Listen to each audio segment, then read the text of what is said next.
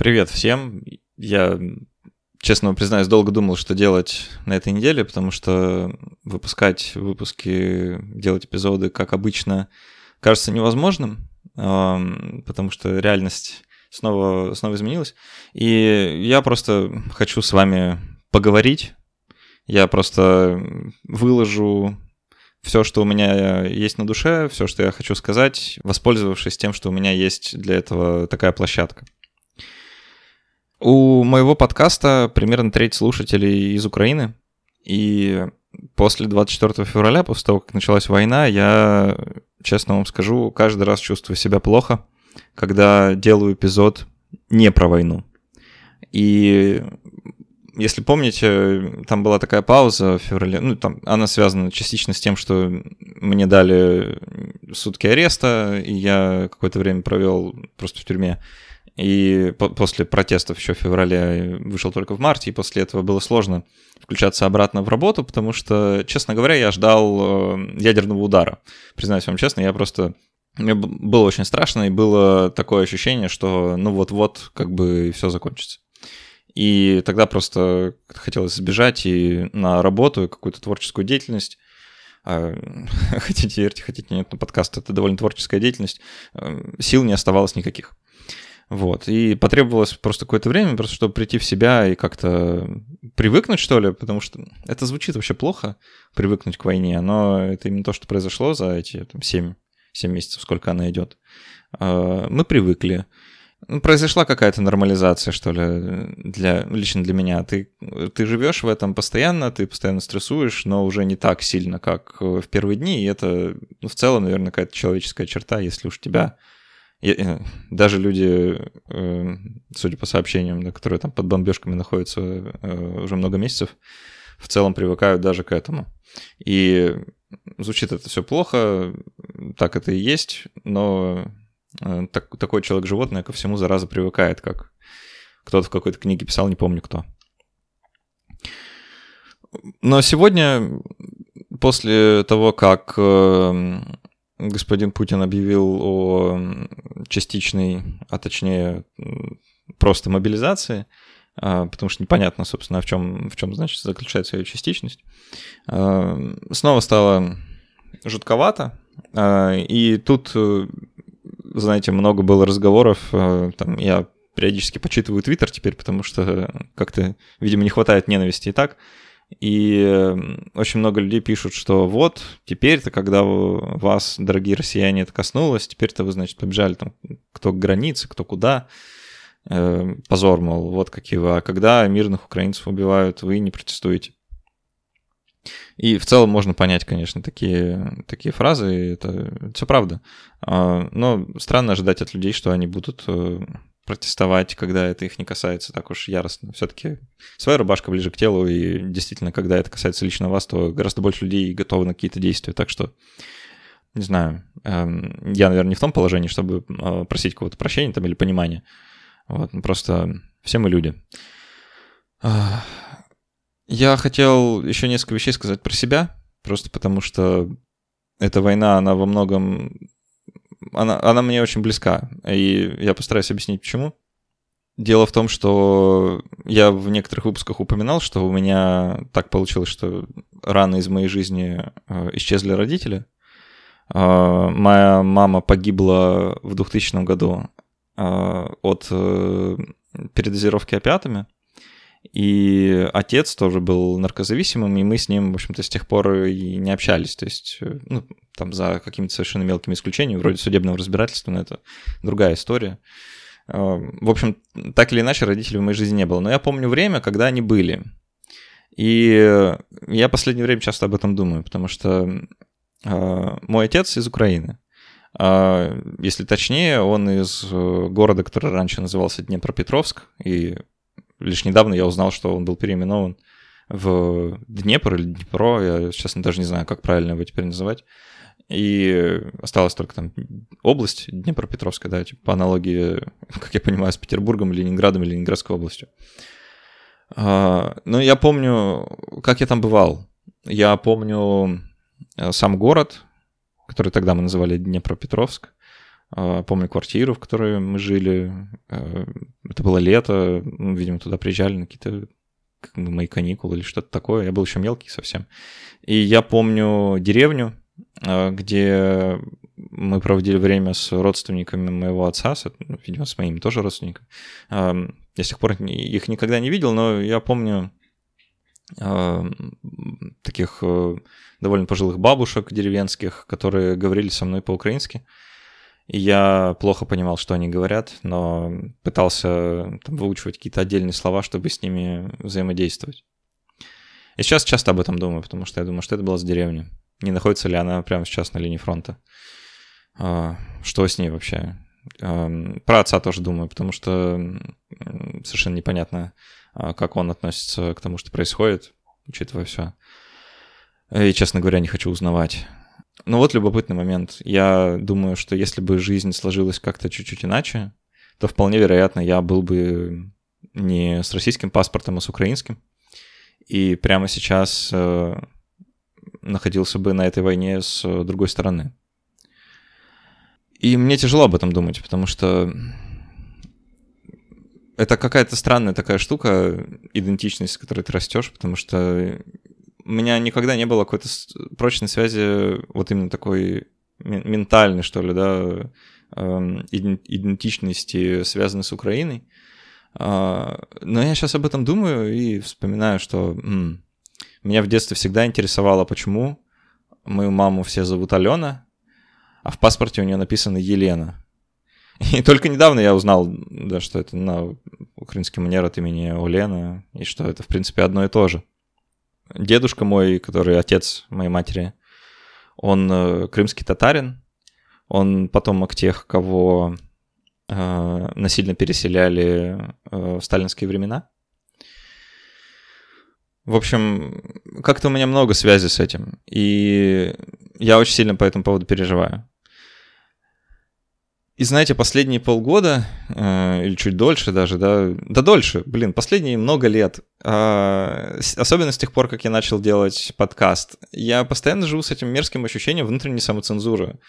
Это ужасная штука. Ты учишься с ней жить, ты думаешь, так, эм, вот про это, наверное, лучше выпуски не делать, вот про это опасно, вот про это, наверное, потом, наверное, в другой стране, наверное, в другое время, при другой власти или еще что-то. Ты находишь себе оправдание, почему не стоит. Например, я давно хотел сделать э, подкаст э, о наркозависимости, потому что, как вы поняли из моего только что рассказа, тема мне достаточно близка по многим причинам. И мне бы хотелось что-то сделать для людей, которые в России погибают так, как моя мать погибла прямо сейчас. Но я понимал, что с э, российским законодательством в отношении вообще упоминаний наркотических средств в средствах массовой информации в сети интернет и как там на бюрократическом, это абсолютно нереально.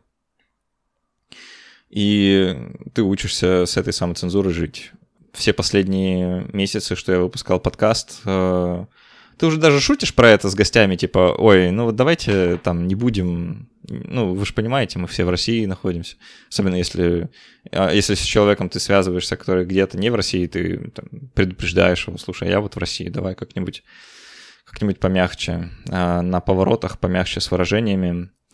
А, но сейчас знаете, честно вам скажу, а, с 21 сентября э, где-то какая-то цитата пролетела кого-то э, из какого-то военкомата, что вот 21 сентября в России закон не действует. В целом они еще в феврале были отменены по большей части. А, но сейчас это действительно правда. И знаете что? А, а уже все равно. Уже, уже не парят, уже закрыть, прикрыть, отправить на фронт или в тюрьму, или на расстрел могут абсолютно за все что угодно. И я за годы в этом подкасте много чего наговорил, хватит ни на одно уголовное дело, так что, знаете, уже пофигу. Вот реально пофигу. Дискредитируй, не дискредитируй. Какая разница? Если, если все равно все идет к тому, что нас просто накроют э, ядерным ударом, как бы. И, и какой смысл бояться?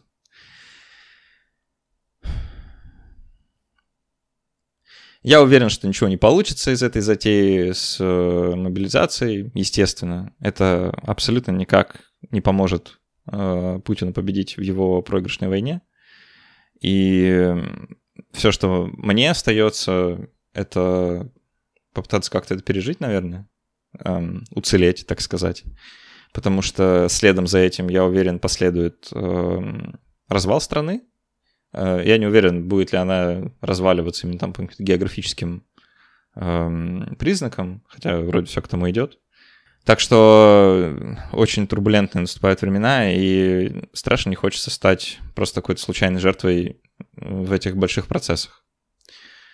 А, я много раз в жизни задумывался о том, чтобы уехать из России, но каждый раз не делал этого. И, честно, я даже не могу вам ответить, почему.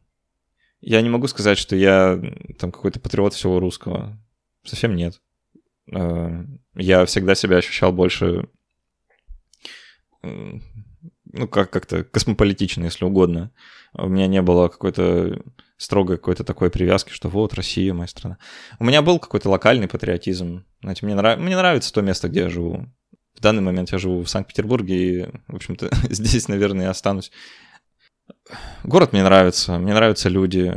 Э, здесь много хорошего. И плохого тоже много. Но всегда была такая, знаете, надежда, что наступят перемены.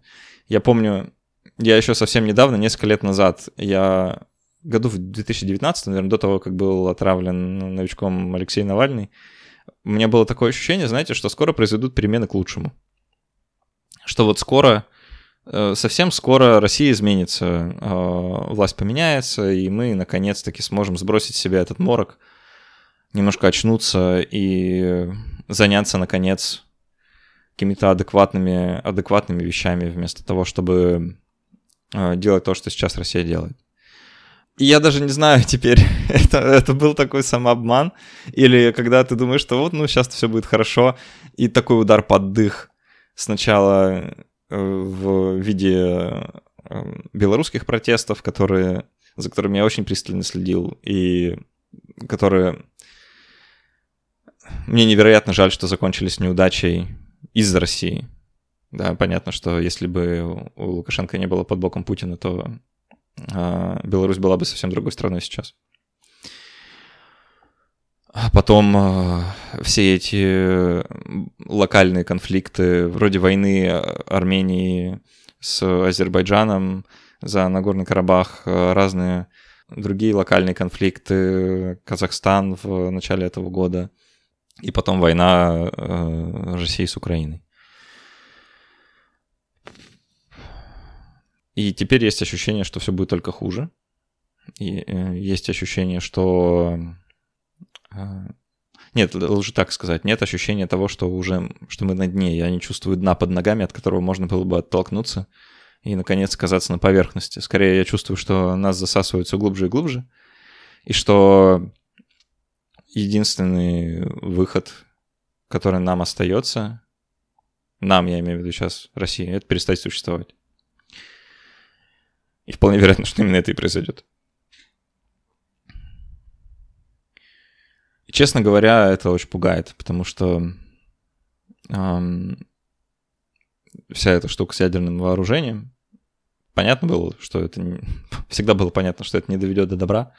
Но теперь примерно понятно, как именно это не доведет до добра. И как-то очень горько от этого, знаете. Мы вот тут обсуждали, да, что вот в, в каком-то из эпизодов вспоминали эту серию «Любовь, смерти робота», где пара открывает холодильник и находит там маленькую цивилизацию, которая у них на глазах начинает очень быстро развиваться. Потому что для них время течет быстрее, потому что там какая-то такая дыра, а, аномалия пространственно-временная, и, значит, этот маленький народец прямо у них на глазах из племенного общинного строя, значит, проходит индустриализацию, потом начинают воевать, да воевать так сильно, что в конце концов просто взрывается ядерным огнем. И после этого наступает процветание. И очень хотелось думать, что мы находимся после. Э, но похоже, что мы находимся до. Все-таки остается надежда на то, что разум и рациональность победит, что мы сможем преодолеть это и не умереть все, или, по крайней мере, не совсем все. Очень хочется как-то прожить жизнь. Понятно, что нормальная она уже никогда не будет. Это все можно как бы поставить крест на абсолютно всех планах или там каких-то представлениях о прекрасном, которые были до этого года. А, наверное, стоит просто с ними попрощаться и признать, что жизнь будет какая-то совершенно другая. И остается только гадать, какая. И знаете, я бы очень хотел посвятить свою жизнь работе в медиа, а, просветительской деятельности, популяризации науки, всему тому, чему я отдал, в общем-то, последние 10 лет своей жизни, или даже больше. Но я не уверен. я не уверен, что это будет востребовано. Может быть, совсем скоро потребуются какие-то совершенно другие навыки.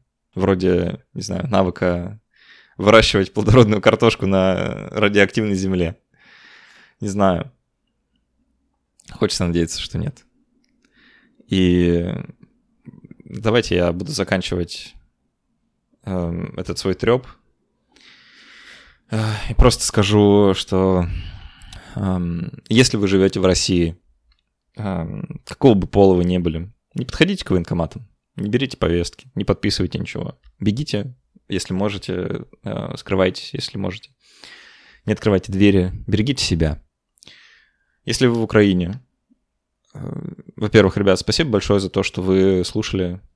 Я знаю, что многие перестали после того, как началась война, и я понимаю, почему. Э, но спасибо большое за то, что вы все это время слушали и э, помогали. Есть большое количество людей, кто помогает деньгами, находясь в Украине сейчас. И это действительно дорогого стоит. Я я передать словами не могу, как я вам благодарен за ту возможность, которая у меня была заниматься любимым делом э, все эти годы. И это все стало возможным только благодаря вам. Так что спасибо вам большое. Э, конечно, не только в Украине есть там, патроны и спонсоры, но и в других местах. Но, ребят, тем, кто в Украине, хочу пожелать вам э, удачи и стойкости. Впрочем, э, вы и так уже всему миру продемонстрировали, что вы гораздо сильнее, чем а, люди про вас думали. И я уверен, что у вас-то точно все будет хорошо. Подкаст продолжит выходить, не думайте, что я с вами прощаюсь. Это не какой-то эпилог или эпитафия, если а, и пока я на свободе и способен делать свою работу, я постараюсь ее делать, хотя, честно вам признаюсь, делать ее тяжело сейчас. Просто потому что не совсем понятно, как говорить на какие-то отвлеченные темы. Или даже не совсем отвлеченные, это просто очень, очень тяжело э, находить в себе силы хоть как-то шевелиться.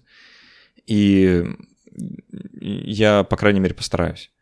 И я думаю, что пока что на какую-то обозримую перспективу я вряд ли буду делать выпуски, которые на какие-то левые нейтральные околонаучные темы и побольше сфокусируюсь на том, что происходит прямо сейчас, потому что э, ну, я чувствую в себе некоторую ответственность, что ли, за это, за то, чтобы говорить пока у меня есть возможность говорить. И если из-за этого меня ждет э, знаю, тюрьма или, или что похуже, а, то, ну, наверное, так тому и быть. Что ж, а, видимо, значит, такова судьба. Но я думаю, что в ближайшее время будут выпуски про там, с философской точки зрения про войну. Я очень давно хочу сделать эпизод про теорию справедливой войны, так называемую. Это философская концепция очень интересная о том, можно ли вообще воевать праведно. А, хочу сделать об этом эпизод. Будет эпизод, а, вот мы сейчас договариваемся с ребятами а, из Transparency International про антикоррупционные всякие штуки. Будем, будем говорить о коррупции, борьбе с ней. Хочется сохранить подкаст для тех, кто мыслит критически, и сейчас, я думаю, это особенно необходимо – о мышлении, о том, как сохранять в себе человечность. Перед лицом нечеловеческого тоже будем говорить. А, полагаю, что нам нужно с психологом собраться здесь и не раз, и обсудить вообще то, что происходит прямо сейчас с нами, и поговорить про посттравматическое стрессовое расстройство, которое многих, многих, многих людей ждет сейчас. Или кто уже его приобрел. Вот э, такой примерно план. Я еще чуть позже расскажу, какие у нас будут э, интересные всякие штуки ближе к Новому году, если мы, конечно, до него дотянем. Вот. А так, а так все. Спасибо, что послушали. Это мое не то что не заявление, не манифест, просто поток сознания. У меня не было никакого подготовленного плана, не было ничего, никакого заготовленного текста, просто хотелось с вами поговорить. И очень надеюсь, что... Я не думаю, что мой рассказ кого-то успокоил, или мои слова кого-то успокоили, потому что, блин, как тут вообще можно успокоиться? Но надеюсь, что вам хотя бы стало немножко теплее от того, что есть люди, которые тоже так думают. По крайней мере, мне всегда это помогает. Так что, ребят, если вам нужны слова поддержки, или вы хотите мне их сказать, пишите на почту подкаст собакритмаус.ру. Э, заходите там на спонсор, на Patreon, если вы этого хотите. Я буду вам очень рад. Мы с ребятами, с патроном, наверное, соберемся как-то вместе на какой-нибудь массовый созвон, просто поболтать. Не в рамках там какого-то дискуссионного клуба, который мы делаем, даже не знаю, кстати, будем ли сейчас, а просто, а, просто наверное, как-то так соберемся массово, чтобы просто что-то друг другу сказать, пока еще есть возможность. Вот. Такие, такие планы. Спасибо, что слушали, и до встречи, надеюсь, через неделю. Пока.